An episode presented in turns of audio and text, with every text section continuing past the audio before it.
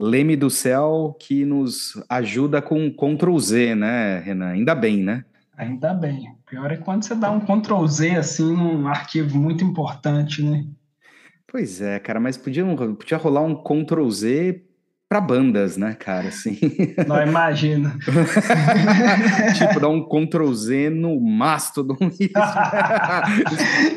Ele começar tudo de novo. E apagar tudo que eles já fizeram até hoje.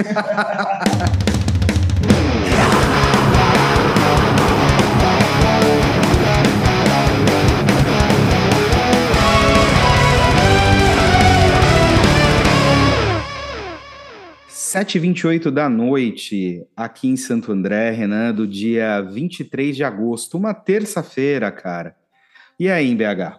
Aqui também são 7h28 de uma terça-feira. Olha só, Igualzinho. E olha, que curioso, que curioso, né, cara? Não sofremos o efeito fuso horário. Fuso horário, isso. Agora estamos aqui igual. Muito, muito bom. Então, mais uma vez, contando aí com a ilustre colaboração do nosso dileto colunista Renan, autor das colunas Fronteira Metal, me ajudando a tocar essa bagaça. Bacana, mais uma vez é uma honra estar aqui junto com você, viu, Eric? Muito obrigado, enquanto o Alex cuida dessa vida concorrida dele, né? Pai ah. profissional, influencer, headbanger digital, né, cara? É, quando a fama começa a pesar, é isso mesmo. Boa, então o Renan, a partir de agora, vai ser uma figura mais frequente no, no, no comando desta bagaça aqui comigo. Sempre muito bem-vindo. Mais uma vez, valeu pela parceria, meu caro. Valeu demais. E vamos falar, vamos fazer um, esse episódio, que é o episódio 8 da terceira temporada do PauleraCast, um episódio com bom timing, não? Isso, ó, esperando o Rock in Rio. Muito bom, falaremos do Rock in Rio e obviamente a gente vai puxar sardinha para o nosso lado, vamos falar do rock no Rock in Rio, certo? Isso, com certeza. Focar ali no dia do metal. É, exatamente. Como é, como é que era aquela collab que você tinha sugerido no, no, no, sábado mesmo, quando a gente gravou e errou a gravação? Qual era? Era o Erasmo Carlos com Roberto Carlos no palco Sunset. Olha só, cara. Então, hein, essas e essa, entre outras sugestões rock and roll vão surgir nesse nosso, nesse nosso bate-papo sobre o Rock in Rio. No segundo bloco, a gente retoma os lançamentos, né, Renan? Isso, bacana. Tem muita coisa boa aí, viu? Exatamente, exatamente. Demos uma pausa no lançamento aí no episódio de, li de Liveão. E como já é tradicional, fechamos deste episódio com, com, as, com as colunas. Certo, meu caro? Isso, bacana. Muito bom. Então, episódio 8, temporada 3 do Pauleira Cast no ar. Bora! Bora! E vamos falar de Rock in Rio, né, meu caro? Ah, vamos falar de Rock in Rio. Ô, Érico, eu até preparei aqui uma colinha para mim com todas as edições do Rock in Rio, aqueles shows que mais me marcaram. Então, vamos Boa. seguir essa linha aí. Vamos, pra gente não se perder como a gente se perdeu na gravação do sábado. É, acho que essa gravação do sábado, cara, ela vai ficar tipo por hair tapes do, do Pauleira Cast. Um dia a gente solta. Não, ficou legal. Né? E hoje a gente vai seguir a colinha pra gente não se perder igual o episódio se perdeu. Muito bom, muito bom, meu caro. E acho que a gente já começa essa discussão bem pé no peito, né, cara? Sim, a história do Rock in Rio ser rock. É. Não é verdade, né, cara? É, nunca foi. Nunca é, foi não... desde o início, né? Desde o início.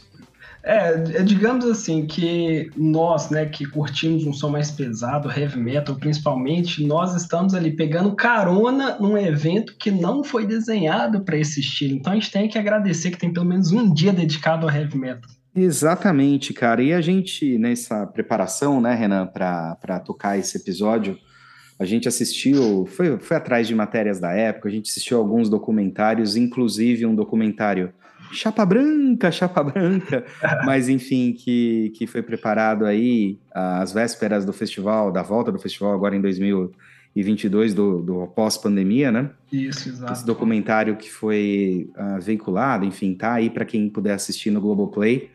Tem um momento no primeiro episódio que o Frejá traz algo bem legal, cara. Em, mais ou menos, ele fala, cara, rock and roll, o nome é Rock in Rio porque rock era naquele momento a, a música mais, o estilo musical mais que mais representava a juventude né, da época. Então hoje, sei lá, né, cara, podia ser, sei lá, funk in Rio, né? Sertanejo. Nossa! é, se fosse pegar pelo contexto atual, seria por aí. Daqui uns anos o TikTok em Rio. boa, boa. Várias bandas com musiquinhas de 20 segundos tocando no palco. Imagina que beleza. Uai, mas não é o que o Maneskin faz? Bom, vamos deixar isso. vamos deixar o manequinho de lado e vamos falar das edições, cara. Obviamente, 85 nem, passa, nem passa pela tua memória, né, cara? Não, 85 eu nem estava neste planeta ainda. Bom. Mas. Bom, então deixa o tiozão aqui falar um pouco, cara. Eu tenho alguma memória de 85, Renan. Legal, legal. Cara, sabe o que mais me. Acho que três coisas que eu lembro bem, assim.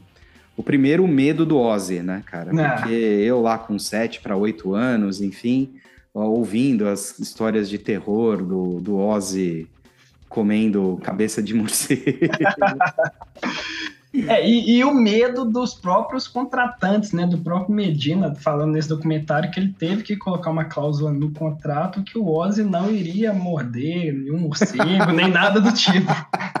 Verdade, cara. Então acho que eu lembro um pouco desse lance do medo do Ozzy. Eu lembro de ter visto o show do Queen. Uhum. É, porque meu pai gostava de Queen, a gente assistiu junto, mas sabe, meio que entre terminar o jantar e assistir alguma coisa, Sim. porque só passava na Globo, né? É o que tinha para assistir. Era o que tinha, né, cara? Mas você sabe o que eu lembro bem do show? Uma coisa que eu lembro do show do Queen, assim, que ficou gravado uhum. na minha memória foi a luz é, em cima da plateia, cara. Ah, legal, legal. Isso aí, inclusive, é, é algo que eles também comentam que o primeiro show né, de rock desse porte que teve uma luz projetada na plateia foi o Rock in Rio. E eles Olha que só. começaram com isso. Olha porque é, antes não se pensava nisso, né? Eles tinham que iluminar o palco. Então eles decidiram trazer isso porque a plateia faz parte do espetáculo também. Olha que legal, cara. Então não por acaso isso fica na minha memória, né, cara? É. Eu lembro bem. Tipo, é um arco-íris, né? Que eles projetavam de cores, assim, Exatamente. achava bem legal. E, cara, o show que eu lembro mesmo de ter de parar para assistir foi o James Taylor. Nossa, que legal demais. Porque, então, né, cara, meu pai gostava, aquela história toda. Mas enfim, tenho memórias esparsas aí do, do Rock in Rio de 85, óbvio, pela minha idade. Mas, cara, o meu Rock in Rio foi em 91, cara. O Rock in Rio 2 no, no, no, Maracanã, certo? Legal, esse daí eu já existia, eu era muito novinho, mas eu lembro de alguns lances também dos meus pais assistindo na televisão Boa. esse Rock in Rio. Boa. Cara, assim, eu, eu lembro bem, né, de aguardar com a galera da, da, lá da rua, né, para assistir o show do Guns N' Roses e gravar na fitinha VHS, né, cara? Ah, legal. Guns N' Roses era a maior banda do mundo naquele momento, né? Eles tinham acabado de lançar o Use Our Illusion, né? E estavam, uhum. meu, explodindo nas rádios, na MTV aqui no Brasil. MTV aqui no Brasil devia ter quatro, cinco meses, se não me engano. O Rock in Rio foi no final de janeiro, não foi? Foi isso aí. E o Guns, inclusive, tocou duas noites nesse Rock in Rio. E eu lembro bem, cara, do show, lembro bem de ficar acordado para gravar e para curtir. Mas, cara, eu também lembro bastante do, do, do Queensryche, né? Legal. Uhum. Foi, acho que o momento em que eu consegui é, conhecer o Queensryche para além das músicas que começavam a tocar, tanto na MTV quanto nas rádios, né? Nas rádios uhum. rock aqui de São Paulo, 89 e 97 se não me engano, eles estavam trabalhando, né? Com certeza era a turnê do Empire. Isso, e eu acho que exatamente. eles estavam trabalhando naquele momento a Silent Lucidity, né? Então, ah. assim, foi a primeira vez que eu consegui ouvir Queensryche para além daquilo que eu conseguia, né, ter acesso via MTV em 89, em 97, para ouvir algo um pouco mais amplo, né? Amplo naquela, naquelas, né, cara? Tipo, uhum. depois da novela, um compacto de cinco músicas do Riker, né? e o mais legal que essa edição do Rock in Rio pode ser, a gente pode falar que ela foi a que iniciou a noite do metal ali, né? Que teve o dia que teve o Guns, Judas Priest, Queen's Reich, Megadeth, Lobão e Sepultura. e o, o que é mais interessante, isso aqui eu vou até ler aqui para você, que é uma oh. das falas da Rede Globo, né, na, no dia que eles foram fazer a reportagem desse dia, e como eles se referiram ao público do heavy metal. Como é que é? é, é, é bando de maconhados comprando música do, dema, do demônio, é isso? então vamos lá, ó. abre aspas. É um público apaixonado por um som estridente, para muitos incompreensível. Eles adoram a ideia de curtir o macabro e de cultivar o sonho de ser o pior possível. Quanto mais feio, melhor. Quanto pior, mais bem cotado nesse universo de horrores. Fecha aspas. Olha que bonito, cara. É quase uma, é quase uma poesia, né? Dá pra fazer uma música com essa frase aqui. Dá, cara. Põe na mão do Ghost, acho que isso vai virar. vai virar uma música, cara. Nossa, Boa. fica. Boa. Boa. Legal, cara. E andando aí mais para frente na tua, na, na, tua listinha, cara, qual outro Rock in Rio te chama a atenção? É, o primeiro, assim, que eu passo a ter uma memória, não porque eu fui nele, mas porque eu realmente acompanhei, foi o Rock in Rio 3, né? Que ah. foi a volta do Rock in Rio ali em 2001 que foi aí... quando eu já estava começando a curtir né, um som um pouco mais pesado. Eu tinha ali meus 12 anos, mais ou menos. Uhum. E eu fiquei aguardando muito o Guns N' Roses, que naquele momento era a banda que eu mais gostava. Então, assim, foi o dia inteiro esperando, assisti o, o, o Papa Roach, que tocou antes deles, daquele Sim. jeito assim, não, não aguento mais ver essas bandas, eu quero Guns. Eles foram começar a tocar, era duas horas da madrugada, se não me engano. E eu lá com o meu VHS, no videocassete para gravar o show. E assim. Só, só para galera mais nova entender, né? VHS era um videocassete recorder que a gente gravava uma fita.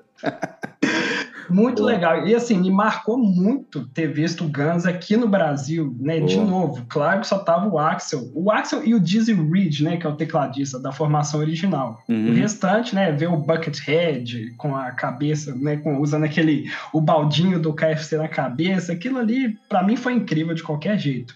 E... DJ Ashba, né? Era o outro, era o outro guitarrista, não era? Ah, era muita gente. Eu acho que tinha uns três guitarristas É verdade, já. é verdade, é verdade. E assim, mas foi muito bom. O Axel ainda sabia cantar naquela época.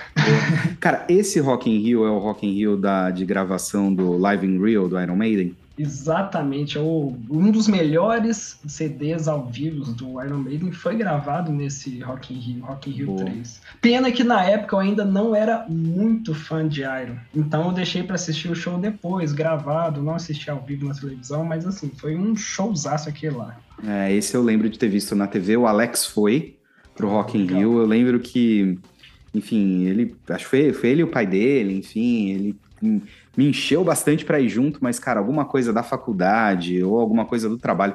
Na faculdade não, porque era férias, né, cara? Mas, enfim, uhum. alguma coisa do trabalho impossibilitou que eu fosse. Eu lembro bem desse Rock in Rio, cara, mas lembro bem por causa desse show do, do, do Iron, né? Uhum. Eu vi o Guns, foi esse, é, foi, esse é o show da capa amarela ou foi o outro depois? Não, foi, foi o de 2011. 2011, então a gente já chega em 2011, cara. Já chegamos em 2011. Mas o, o voltando para 2001, só para terminar uhum. a gente seguir adiante, eu lembro do show do Guns, eu lembro, mas eu lembro, para mim esse Rock in Rio foi o Rock in Rio do Bruce de volta, né? Cara? Sim, foi. Nossa, foi um espetáculo. Espetáculo, muito bom. E chegamos em 2011, né, cara? Aí você já tava um menino metal, né? Aí já tava um metaleiro, né? Um head, o headbangerzinho, headbangerzinho que já conhecia bastante coisa, já tinha muita noção. Então, assim, é... e eu, assim como muitos, fiquei frustrado com aquele pensamento, pô, cadê as bandas de heavy metal no Rock in Rio? Eles estão trazendo é só banda pop. Porque ainda, né, em 2011 eu ainda não tinha esse entendimento igual eu já tenho hoje, né, que o Rock in Rio Sim. não é um festival de heavy metal, é um festival de rock.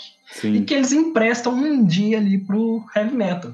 É, e esse Rock in Rio de 2011 tem, né, me marcou, digamos assim, de uma forma negativa, porque uma das bandas que eu mais curto até hoje fez um dos seus piores shows, que foi o Angra, né? Putz, é verdade, cara.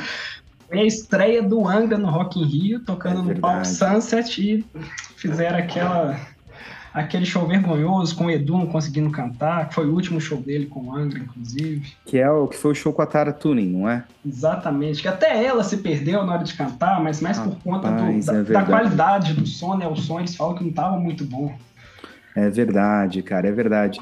E é esse o Rock in Rio do, do Carlinhos Brown? Não, do Carlinhos Brown de 2001.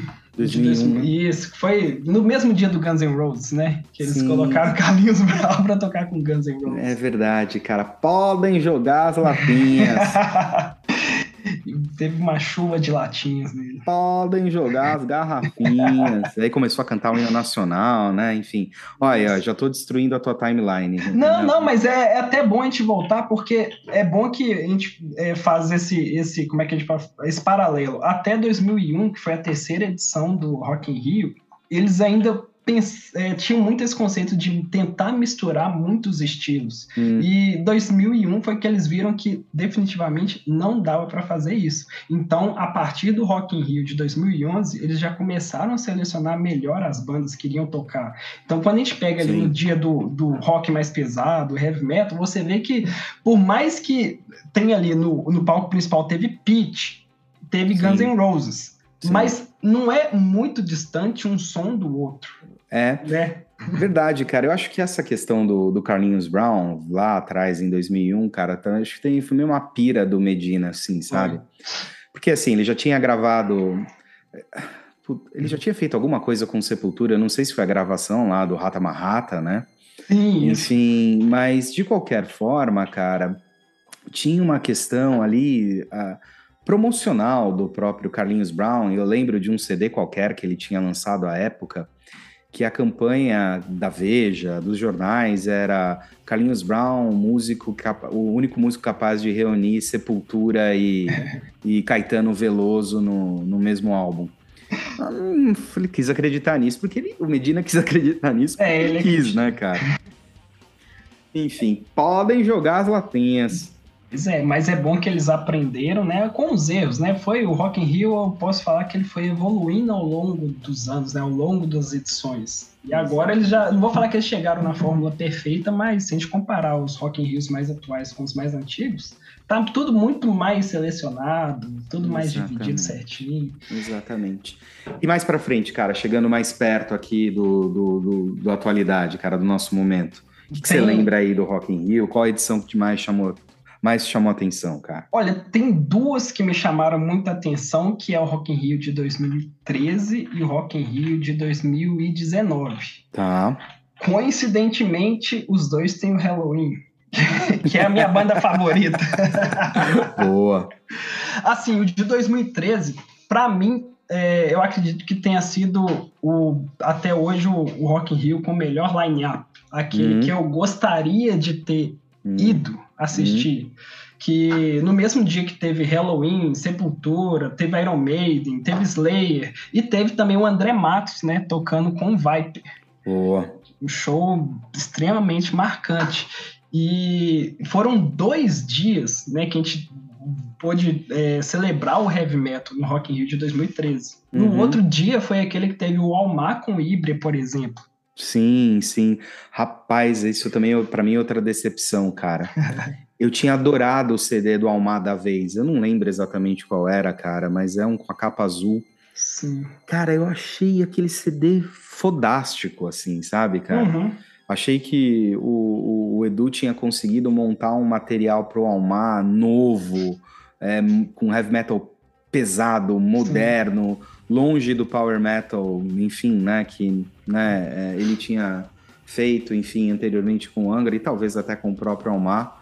E lembro de ter esperado para ver esse show, né, cara? Mas também foi um show horrível, né? É. O Ibria salvou muito esse show. É verdade, cara, é verdade, é verdade. Isso. E nesse dia, curiosamente, foi nesse Rock in Rio também que eu conheci o Ghost. Hum. E que eu já tinha visto fotos do pessoal, pensei Sim. que era uma banda de black metal. Eles tocaram depois do Sepultura. Quando eles começaram a tocar, foi uma decepção. Ouça mais nossa opinião sobre Ghost no liveão de aniversário. Procure no seu tocador de podcast preferido. Cara, eu tô dando uma xeretada aqui no line-up de 2013. Eu me lembrei do show do Kiara Rocks. Nossa, esse foi sensacional. Cara, e, e, eu não sei, enfim, eu, eu tô lembrando agora, cara, a participação do Paul Dayano, né? Exatamente, no... teve essa incrível participação dele. Puta, Paul Dayano, Paul Diano, não sei, enfim, do Paul que vocês sabem quem. O primeiro vocalista do Iron Maiden. Exatamente, eu lembro, cara, que ele entrou como convidado para cantar algumas músicas com, com a banda bem no final do show, né? Se eu não me engano, eles tocaram Rothschild. Rothschild, isso mesmo. Isso. Eu, a única que eu me lembro, assim, que eu tenho na memória, que foi assim, é, essa história do Kiara Rocks é até algo curioso, que eles não estavam escalados para o palco o mundo, só uhum. que acho que precisaram de encaixar alguém, encaixaram eles lá e fizeram, assim, um dos melhores shows desse dia. Legal. Eu não sei se você lembra, cara, o, o vocalista do Kiara Rocks, ele fez, uhum. ele fez parte de um reality show do SBT. Isso, né? o Cadu. Cadu, isso, ele ficava meio que, tipo, dentro de um quarto, né? Assim, estavam trancados e tal. Legal, cara, boa, boa memória, boa lembrança. E Legal. tem mais algum destaque aí de 2013, antes de falar do 19, cara? Olha, de 2013 tem o show do Metallica em si, né? Que é. Metallica faz o show padrão deles, mas acaba, a gente acaba curtindo. Pois é. Do you feel good to be alive? Are you feeling good to be alive? É a mesma é a mesma, mesma coisa até hoje. Até hoje, né? isso aí, isso aí falar do Halloween também, igual eu mencionei aqui, o Halloween.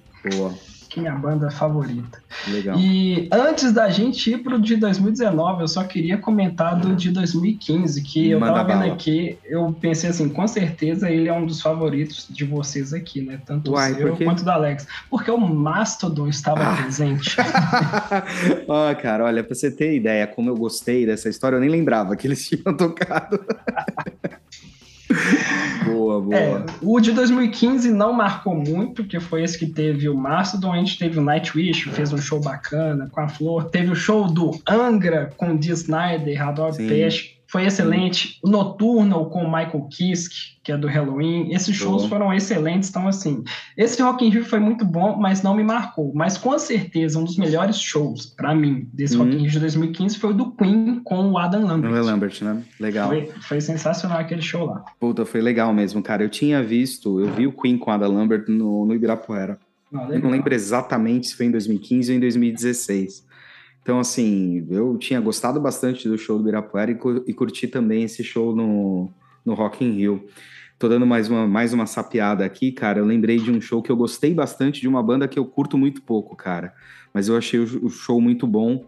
Foi o do System of a Down. Ah, sim. Cara, assim, eu comecei a ver o show com todo o preconceito que eu tenho da banda, né? Preconceito uhum. acho que é muito forte, cara.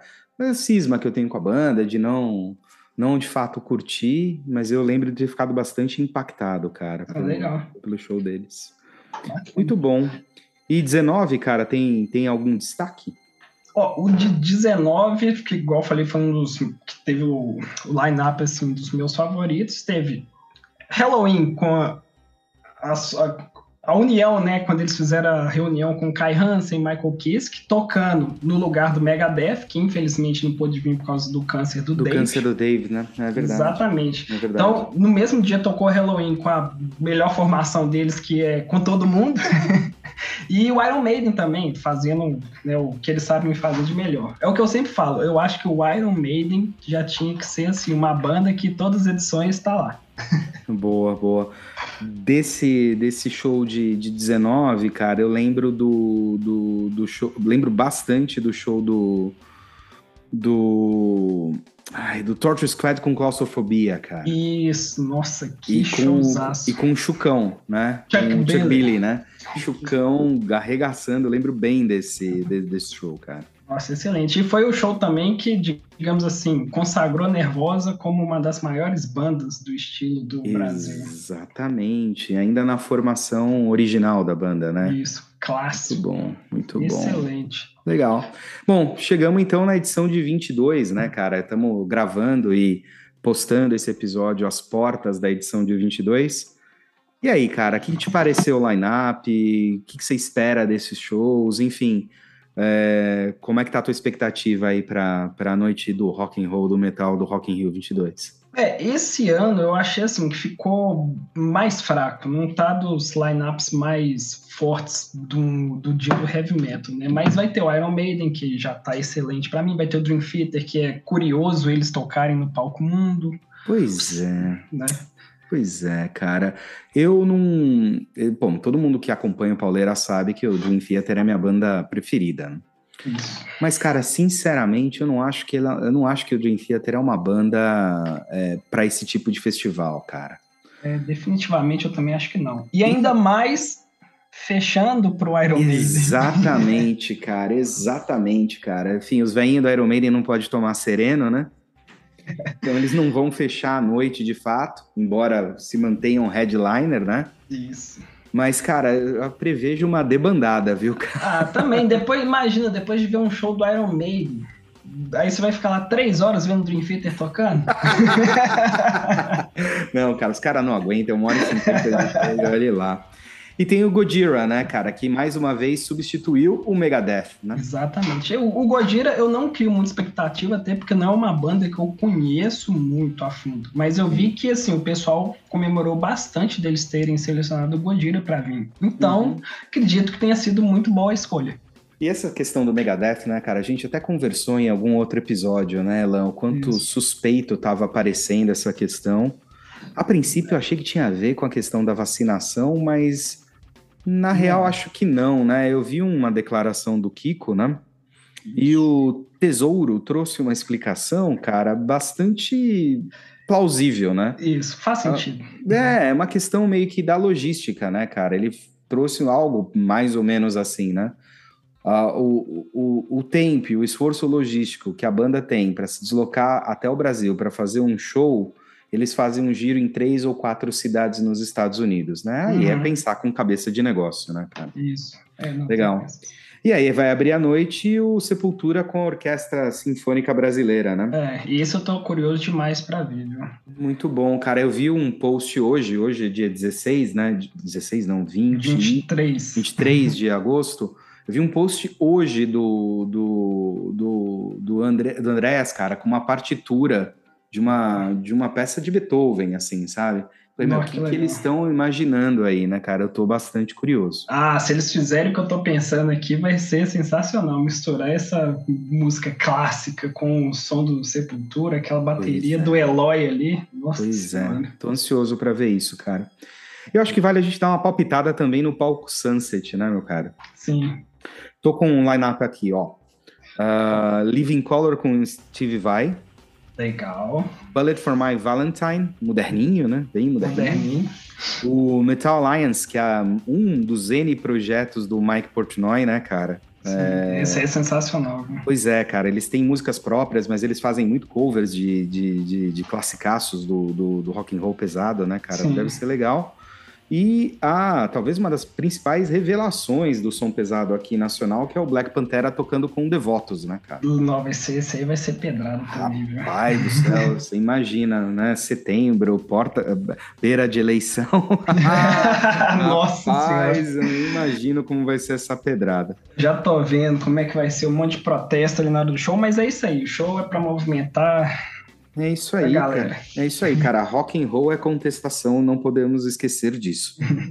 Muito bom. Cara, vou te fazer uma provocação agora, hein? Tá. Se o Medina te convidasse para ser o programador de banda, de bandas, hã? pro, pro Rock in Rio 2024, cara, que bandas você traria? Eu vou falar, ó, Dragon Force, Ghost, Korn e Pantera. Não, brincando, isso aí é só para falar as bandas que o pessoal aqui do Pauleira mais gosta. gosta. Pauleira Cash adora. O Van Halen não tem jeito porque já não existe mais a banda. Mas Boa. beleza. Se eu tivesse esse contato com o Medina, eu ia tentar convencer ele a trazer bandas que eu sei que tem um certo público, mas é claro que me agradasse, que fizesse com que eu tivesse o prazer de ir no Rock in Rio e apreciar todos os shows. Boa.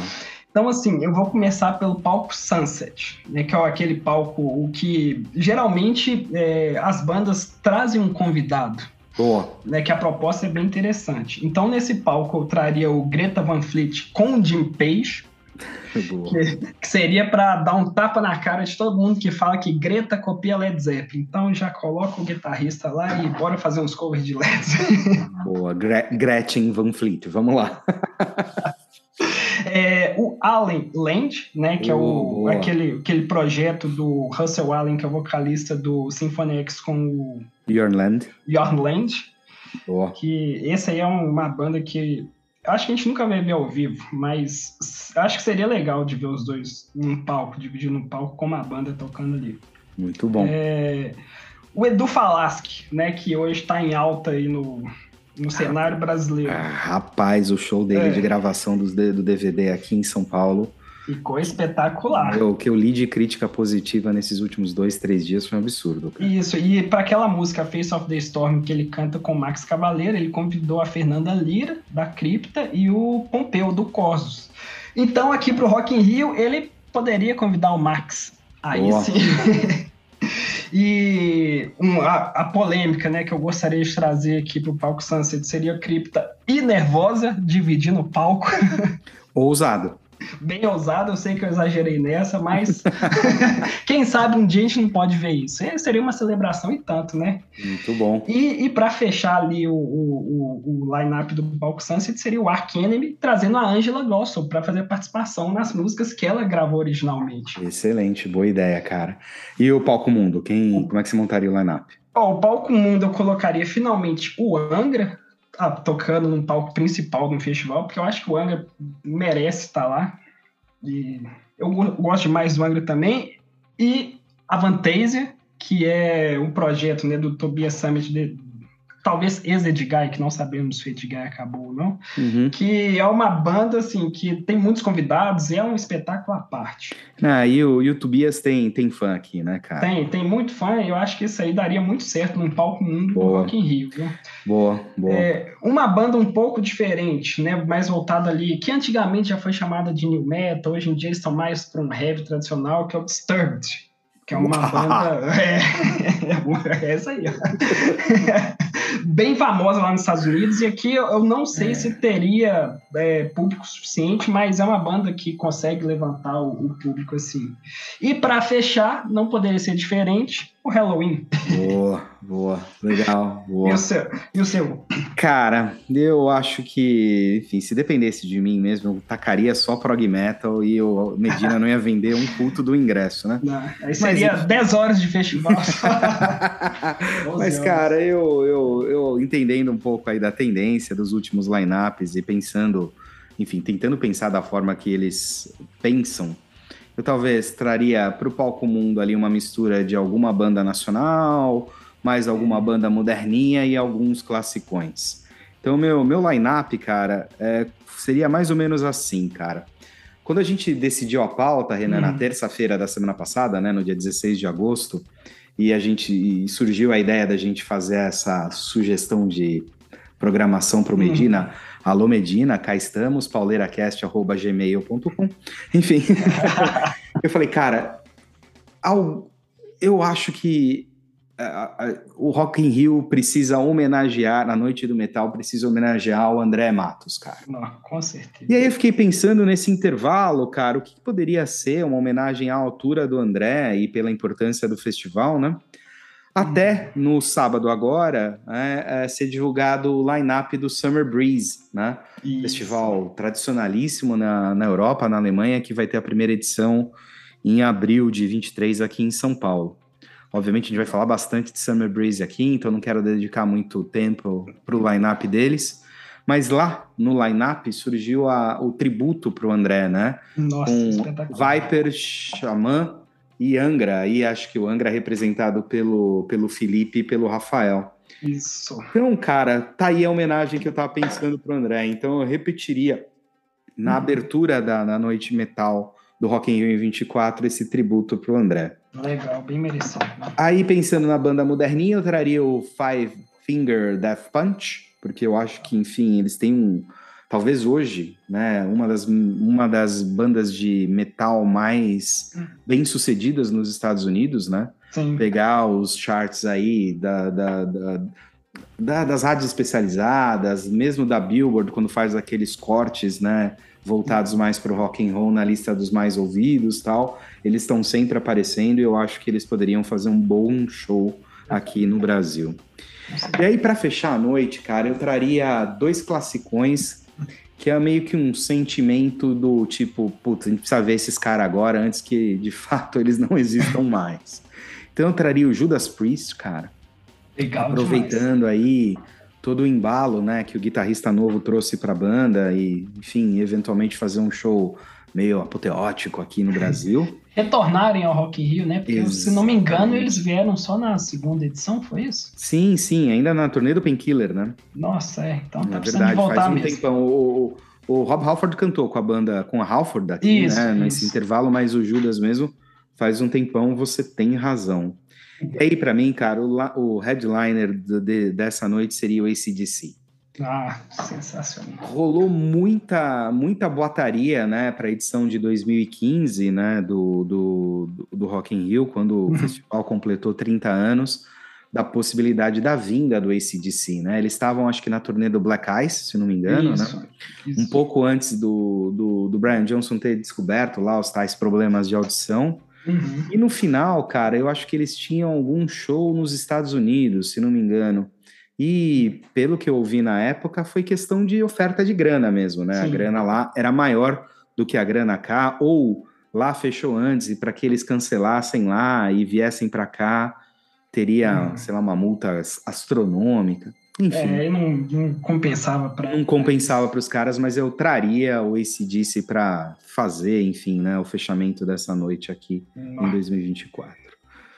E aí, pensando no Sunset, cara, eu acho que eu, eu abriria os shows do Sunset com um golpe de Estado, meu cara. Sensacional, merece. Eles merecem estar lá. Pois é, meu, o rock and roll do, do golpe de Estado é essencial para a cena de, de rock, o som né, do, deles é Isso. é essencial uhum. para a cena de rock local. Eu acho que tem uma questão aí, né, do, do quanto que gera, uma geração de, de roqueiros cresceu ouvindo o golpe, né, cara?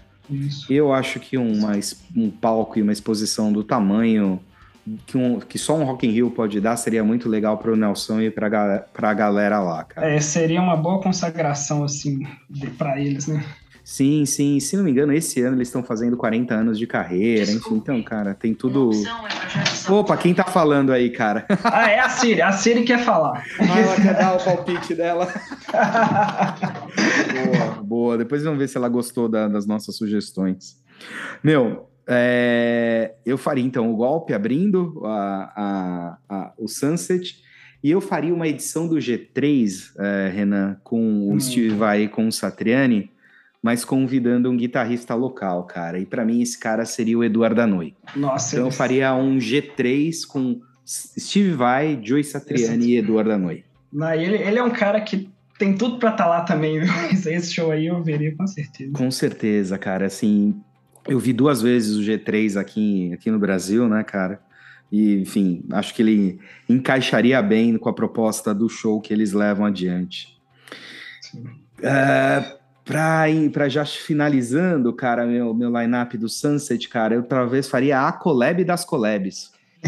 Eu, fa eu, traria, eu, faria, eu faria um show de Corsos featuring Carrie King. Não esse é o show que todo mundo quer ver. Já pensou, cara? Nossa, já, já pensei. Já pensou, brother? Assim, e, e não sei se você ouviu aí, tem um. Tem uns boatos aí do, da banda nova do Carrie King, né, cara? Sim, que, enfim, tá, tá gravando tal, não sei o quê. Então, ó, poderia fazer esse show né, com Corsos no, no, no Rock in Rio uhum. e um show, enfim, em outros lugares aqui do Brasil com a banda nova dele, né? Nossa, isso aí seria uma. Não, a, a collab das collabs, cara. aí você pensou muito bem, vou, vou ligar pro Medina aqui. Boa. E aí, cara, para terminar no Sunset, eu traria o show que a pandemia me roubou. Ah. Eu traria uhum. Sammy Hagar and the Circle. Cara, tinha um show do Sammy agendado para para a primeira quinzena de 2020, de março de 2020, aqui em São Paulo, né? Antes da pandemia. Antes da pandemia, antes da, antes da primeira semana do resto das nossas vidas. antes do lockdown que trancou tudo, nossa senhora. Cara, e eu tava com o ingresso comprado, aquela puta expectativa. Eu, eu falava para mim mesmo, cara, eu preciso ir nesse show porque vai ser o que mais perto eu vou conseguir chegar do Van Halen. E o Ed nem tinha falecido nesse momento, né, é. Então eu acabei não conseguindo ver o show lá naquele momento, é, hum. mas eu colocaria aqui no Rock in Rio e até para homenagear aí o Ed seria uma ótima pedida. Ah, seria sensacional. Ah, cara, acho que a gente tá bem aí de tá. programador, hein, cara? Então acho que se o Robertão Medina quiser trocar uma, uma ideia com a gente, a gente vê a nossa agenda para atender ele, né? O que, que, você acha? Eu acho interessante. Depois a gente convida ele para participar aqui do Pauleira. O que, que, que, que, ele acha disso aí? Boa. Então, o que, que você. E aí, pessoal, o que, vocês acham do line-up do Rock in Rio? Qual a expectativa que vocês têm a respeito da, dos shows desse ano e se você ouviu depois do, do, do festival, se ouviu esse episódio depois do festival, o que, que você achou de cada um deles? Comenta aí na nossa rede social. Isso aí. E vamos de lançamento, né, Renan? Isso, tá Boa. Legal, como eu sou um bom anfitrião, então, anfitrião, então eu passo as honras da casa para você, meu caro. O que, que você ouviu aí de novidade? Ah, Bacana. O que eu tô trazendo aqui é um lançamento que acabou de sair do forno, que saiu dia 12 de agosto agora, que é o mais novo álbum do Ark Enemy, o Deceivers. É, ele é um álbum assim, que né, já dando a minha explanação aqui sobre esse álbum. Ele é um álbum que ele tá muito pesado e ao mesmo tempo mais melódico. Né, ele é o 11 trabalho de estúdio do Ark Enemy. E eles trouxeram tudo aquilo que eles vêm fazendo ao longo dos anos, né, riffs pegajosos, os vocais espetaculares da Alissa White Glass, e eles também decidiram explorar um pouco mais dessa versatilidade vocal dela, que agora ela uhum. traz, né, tem bastante passagens com vocais limpos, o que eu acho que é bem interessante e que Daqui para frente, eu acredito que o Ark Enemy eles vão começar a moldar seu som em cima disso, para tentar extrair, né, isso daí que eles já conseguiram ver que o público no geral curtiu. É.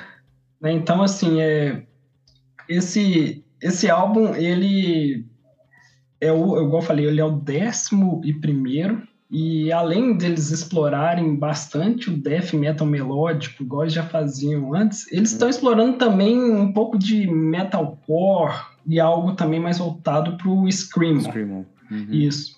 Boa. E se ninguém ainda tiver estudado esse álbum, eu recomendo começar exatamente pela primeira faixa desse álbum, que é a Handshake with Hell. Cara, eu achei matadora essa faixa, cara. Nossa, é, o que eles fizeram ali, para mim, essa música aí, até então, né, é a melhor do álbum. O que eles ah, fizeram. Ah, sem dúvida. Eu, eu, sinceramente, eu gostei muito do que eles fizeram, principalmente no trabalho vocal. E eu esperava que eles tivessem feito, explorado bastante isso no restante do álbum. Eles exploraram, mas eu acredito que nessa primeira Boa. faixa foi aqueles, né, que eles mais é, tentaram usar dessas qualidades que, que a Alissa tem. Boa, boa. E... Cara, eu achei demais essa faixa, cara. Eu ouvi o álbum todo, né? Nesse intervalo entre a gravação de hoje e a nossa gravação perdida de sábado, eu consegui ouvir o play inteiro, cara. Para mim, essa é, a, é, é, é, o som desse álbum, cara, sem dúvida. É. E para mim, esse álbum, até agora, tudo bem que tá muito recente, mas ele até então tá assim, entre os melhores que eles já lançaram. Que legal. É. Pessoal do Pod Rock, um abraço aí pro Neto e pro Pim. É, já elegeu o Deceiver, né, é, como um dos o Deceivers, né, como um dos principais álbuns desse ano, cara. E aí, você segue o relator? Ah, com certeza. Eu, eu sempre, ao longo do ano, eu vou criando ali uma pré-lista de uhum. melhores uhum. do ano com aquilo que uhum. eu vou uhum. gostando. Ele, assim que eu acabei de escutar, na verdade estava na metade do álbum. Eu já coloquei ele ali, ó, na colinha do lado. Ark. Enemy, aqui nos melhores lançamentos é, internacionais, né? Porque eu divido nacional e internacional. Boa. E para nossa alegria, bom, pelo menos para minha, não sei se você curte tanto assim, a ponto de ir num show deles, eles vão embarcar aqui no Brasil em novembro. É verdade, é verdade, cara. Tem, tem show aí em BH? Vai ter show em BH. São, são oito shows no Brasil, se não me engano. Boa. E a turnê deles em conjunto com o Behemoth.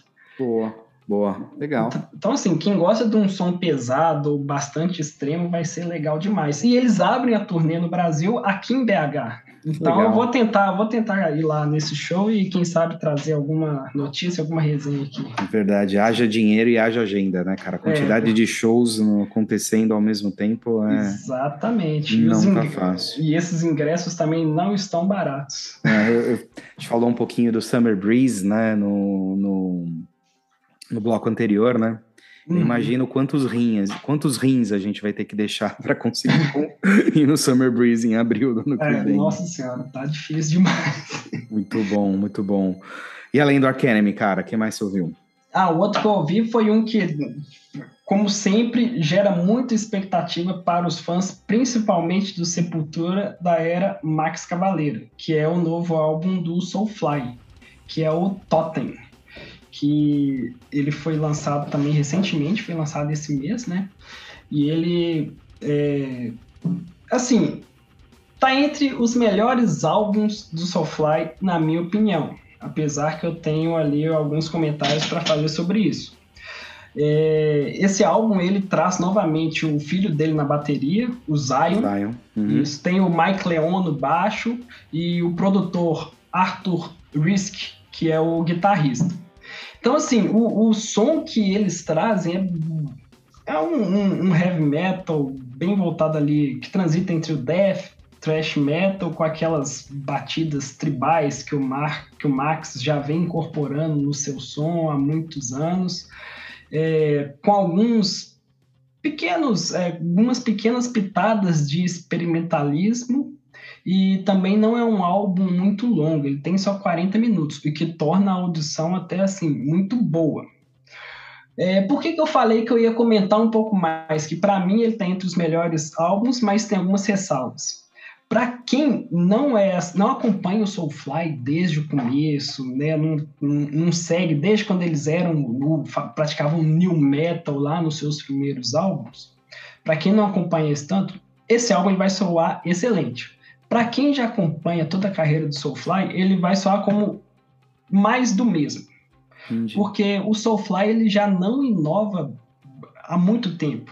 Né? Desde quando o Max começou a, a trazer essa linha mais death, thrash metal para o som do Soulfly, ele tá seguindo a mesma linha. Parece que, tipo assim, eu tô lançando esse álbum porque eu tenho que lançar, a gravadora me cobra e os fãs querem mas que você vê que ele coloca muito mais empenho nos projetos paralelos que ele tem, né? Até o projeto que ele tem com, com o Igor, né? No ah, Cavaleiro Killer... Conspiracy, tem o, o Killer, Killer Be Killed, Killed isso, uhum. isso, isso mesmo. Então, assim, é, esse álbum do Soulfly, ele está entre os melhores, na minha opinião, porém, não é mais do mesmo. Mas é um bom álbum. Entendi. Cara, eu acho que eu me enquadro nesse primeiro grupo aí de, de, de fãs da banda, de quem gosta uhum. de ouvir som pesado.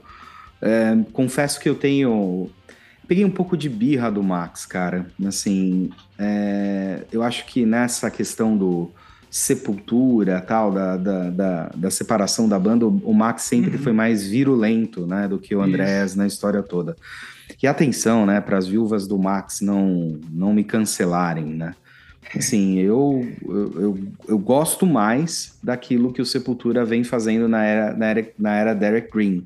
Ah, Mas eu não sou tonto para achar que tudo aquilo que o Max fez antes na, na banda não foi o que de fato alçou o Sepultura pro patamar e pro tamanho que o Sepultura tem globalmente. Eu não sou tonto para deixar de admitir isso. É, então, eu não sei, cara. Eu acho que eu peguei um pouco de birra do, do, do, do Max por causa de, dessa situação. E porque o primeiro CD que eu lembro de ter ido ouvir, assim, é um CD meio new metal, né, cara? É. Meio, meio voltado pro metal pula-pula, certo? Totalmente voltado pro metal pula-pula. Por isso que eu também não escutei muito o Soulfly é ao longo dos anos. É verdade. Mas agora, cara, ouvindo esse esse esse play pra, pra, pra ter esse papo contigo agora, cara, Porra, fiquei muito surpreso, meu. Primeiro, zero new metal, né, cara? Zero new metal. Zero new metal. O segundo ponto para mim, cara, que foi muito impactante é a produção desse álbum, né, cara? Não, perfeito. É, a, a produção dos álbuns Porra, do Max, cara. no geral, são, assim, excelentes. Não, cara, e assim, você consegue ouvir tudo, né, cara? É, uhum. Você ouve os efeitos das guitarras, você ouve o baixo. Você, meu, o negócio Sim. de uma. É, é, é, a produção é linda, cara. Você Sim. deixa o som um som absurdo, né? É, eu, eu gosto muito é da levada de bateria que ele coloca, né, do filho dele tocando ali, eu acho espetacular. Sim. Não é aquela bateria linear. Sim. Sente que a bateria tá contribuindo com a música de uma hum. certa forma. Exatamente, cara, exatamente. E aí, para mim, cara, nessa audição, assim, o que ficou de destaque para mim foi a Superstition, que eu achei, né? Foi o primeiro single que eles colocaram Sim. desse álbum. Eu achei animal, desde o começo, até antes mesmo, né? De ter ouvido, de ter ouvido como single ainda, né? Eu adorei a Filth Upon Filth, que é a terceira Legal. música do, do Play. E para mim, cara, a música. Puta, eu não sei se eu vou estar falando o nome certo, cara. Soulfly 12, não sei, a é, penúltima é. música, que é a música instrumental, cara. Eu achei a música linda, brother. Sim, essa é daquelas que, igual, o que eu faço? Eu não gosto muito de música instrumental, então música instrumental para mim tem que me tocar de alguma forma. E essa aí é daquelas que eu já ia pular ela, apesar dela ser bem curta. Eu ia pular ela, mas eu não, peraí, tem alguma coisa aqui. E deixei escutando ela. Cara, porque ela é muito boa.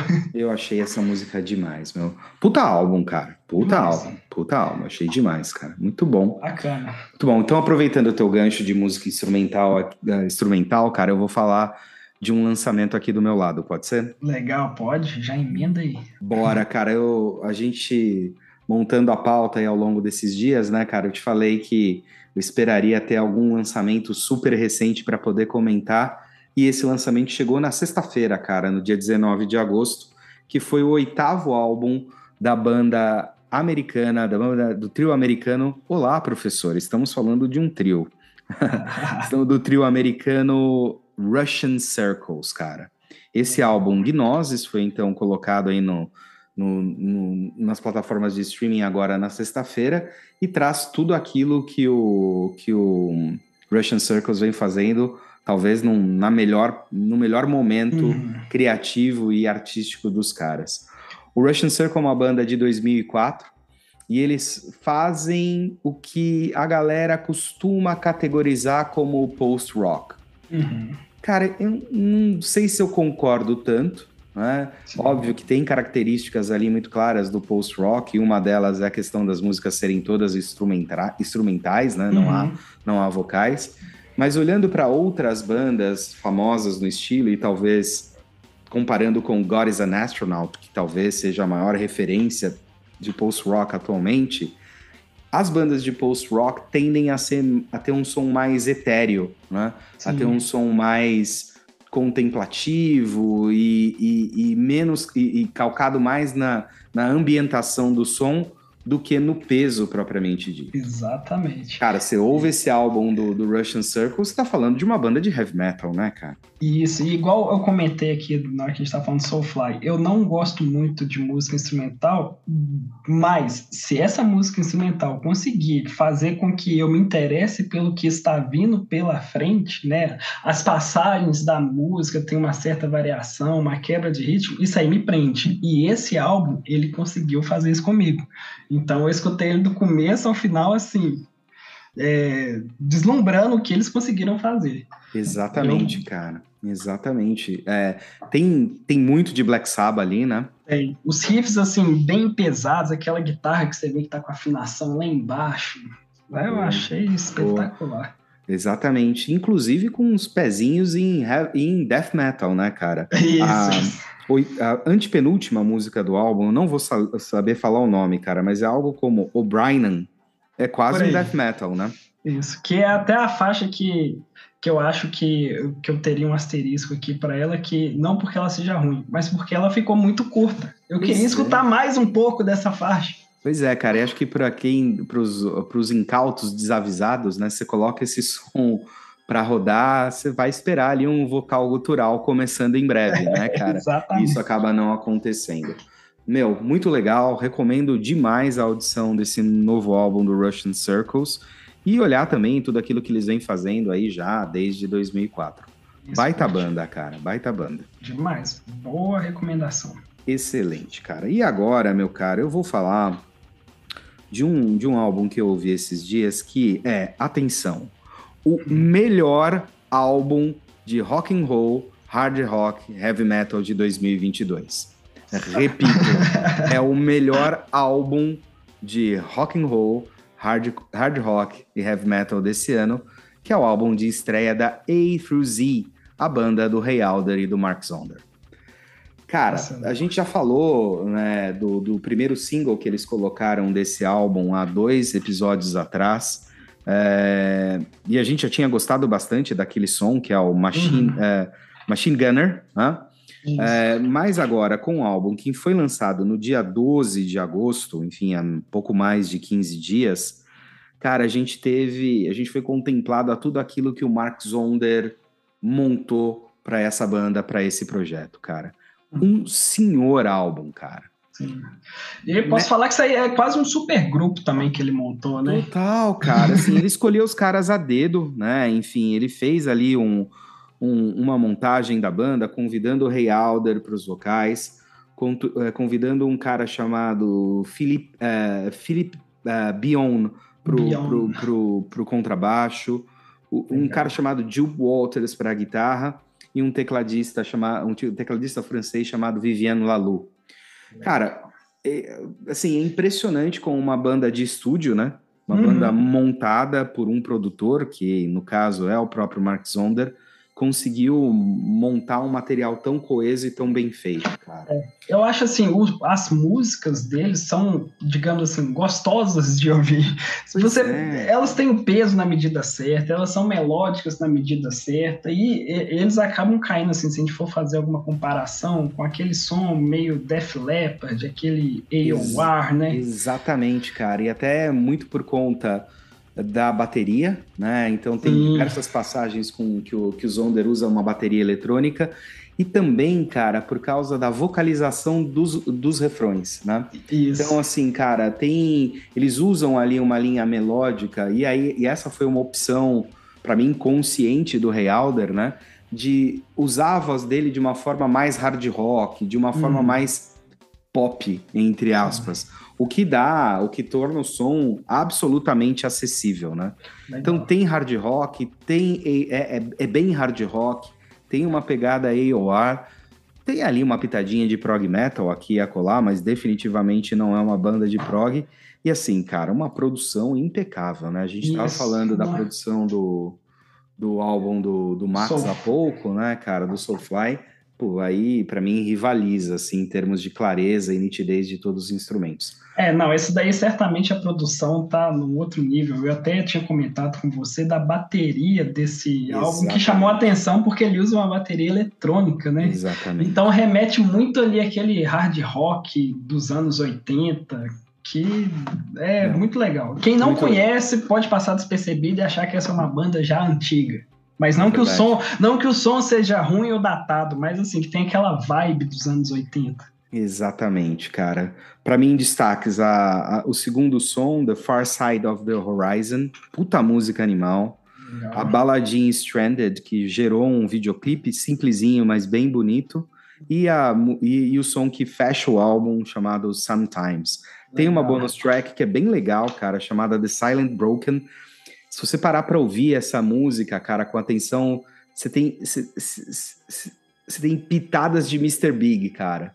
Olha, é sensacional. Uma linha de guitarra, cara, que, que, que Paul Gilbert faria facilmente, cara. Paulo Gilberto, um dos guitarristas mais subestimados da história do rock and roll. Mas enfim, é. Sometimes, que é a música que precede esse bonus track, também é para mim uma uma be um belo no destaque. Baita álbum, cara. Ignora a capa horrível. Não, isso que eu ia falar aqui, ó. Um dos grandes destaques desse álbum é a capa. Porque ela, de tão estranha e esquisita que é, ela acaba se destacando no meio da multidão. Então, você colocar ali, ó, melhores do ano, você coloca 10 álbuns, se tiver esse no meio, com certeza o pessoal vai querer ver o que, que é essa zebra com essa maçã na boca aqui. Exatamente. Espero que funcione, cara, porque em termos estéticos. feio. É feio. É bem feio. Boa. Ouviu alguma coisa? Quer comentar aqui com a gente? Escreve para nós nas redes sociais. E fechando o episódio 8 da terceira temporada do PauleraCast, vamos para as colunas, né, Renan? Isso aí, bora. Muito bom. Te demos mais um desconto dessa vez. Se bem que você ouviu muita coisa legal aí nesse tempo, né, cara? Nossa. Undertime, Caravelos, que mais, meu? Ah, tem o Twilight Horror que eu já trouxe aqui, tem outras novidades aí que eu não vou dar spoiler, não. Boa, então aguardem a volta uh, da, da coluna do Renan, a Fronteira Metal, em um episódio próprio. Próximo. Isso. Assim como a coluna da Bárbara, né, meu cara? Né, meu caro? A Bárbara teve aí um bloqueio criativo, mas por um bom motivo, certo? Ah, com certeza. Ela agora, depois da repercussão do último episódio, ela não vai ter muito sossego, não, hein? É, isso aí, meu. Então a Bárbara volta com o mapa da mina no próximo episódio. Então a gente tem neste episódio, desta vez, o rock and roll, uh, o professor voltando para o rock and roll verso, né? Na sala do professor, falando um pouco mais das origens do heavy metal. Nossa, interessante, né? Qual é, o prim... Qual é a primeira música heavy metal da história do rock and roll, hein? O professor dá umas palpitadas, faz uma provocação comigo ali, né? Em determinado momento da, da coluna, passe no RH. Mas, enfim, o professor termina a coluna com uma provocação para todos os nossos ouvintes e seguidores.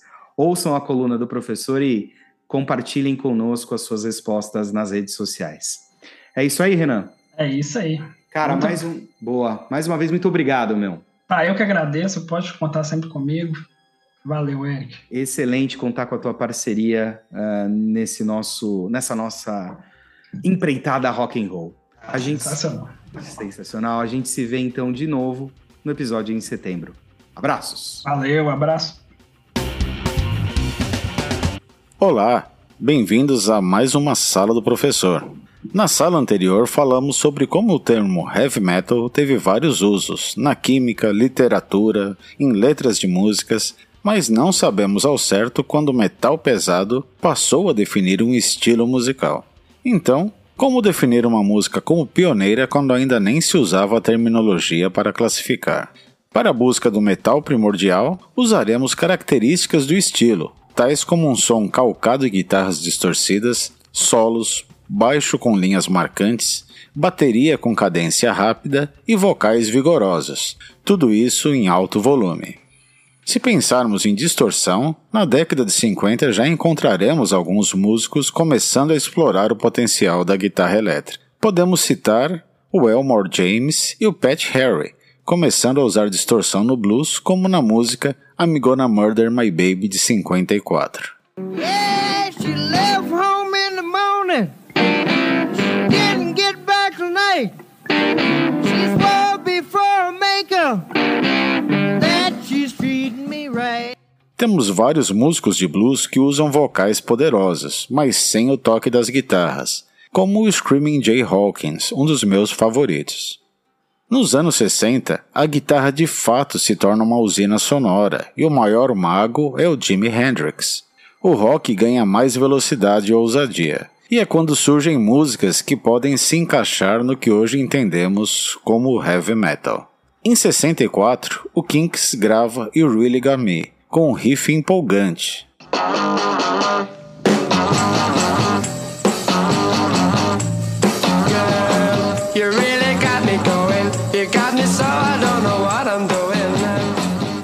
Uma candidata séria ao título.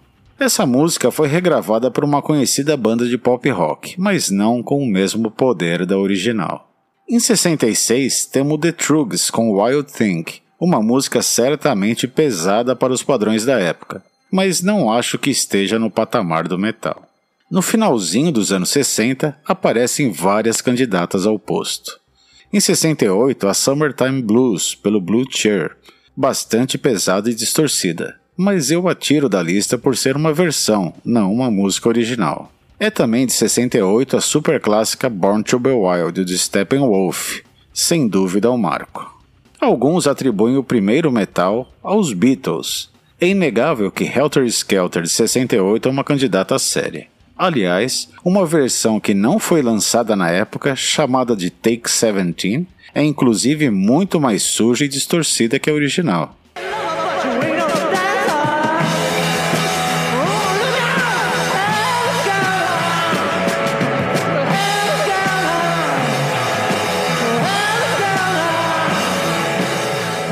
Acho que se ela tivesse sido a versão oficial, a discussão sobre o metal primordial já estaria encerrada. Já li sobre a One Two She's So Heavy, mas penso que ela é muito mais psicodelia do que hard.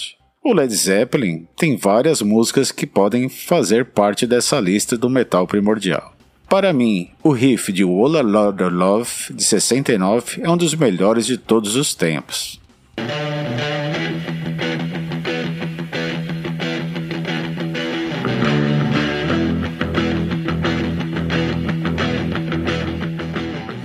Mas acho que a música tem passagens muito marcadas pela experimentação psicodélica. Já Communication Breakdown do mesmo ano é pura energia, forte candidata. Dazed and Confused também está na lista. Outras bandas estavam fazendo música rápida, distorcida e poderosa na época, como o Stooges e o MC5. Ouçam Kick Out the Jams, mas eles normalmente são mais associados aos primórdios do punk do que ao metal. Então chegamos em 1970, com o lançamento do álbum Black Sabbath pela banda de mesmo nome. O que vem depois pode ter sido determinante para vertentes do metal, mas desde que surgiu o Sabá, ninguém mais pode se considerar pioneiro. Praticamente todas as canções do álbum poderiam ser consideradas o metal primordial. Assim, acho que o posto caberia à música título do álbum e da banda, a própria Black Sabbath.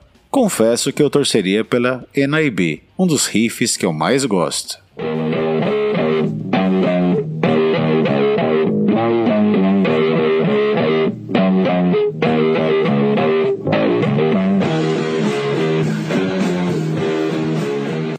É, a aula de hoje foi cheia de informação, mas difícil ter uma conclusão definitiva. Qual seria a sua música primordial do metal entre Really Got Me, Helter Skelter, Born to Be Wild, Communication Breakdown e Black Sabbath? Ou vocês têm outras opiniões? Deixem nas nossas redes sociais. Um abraço e até a próxima Sala do Professor.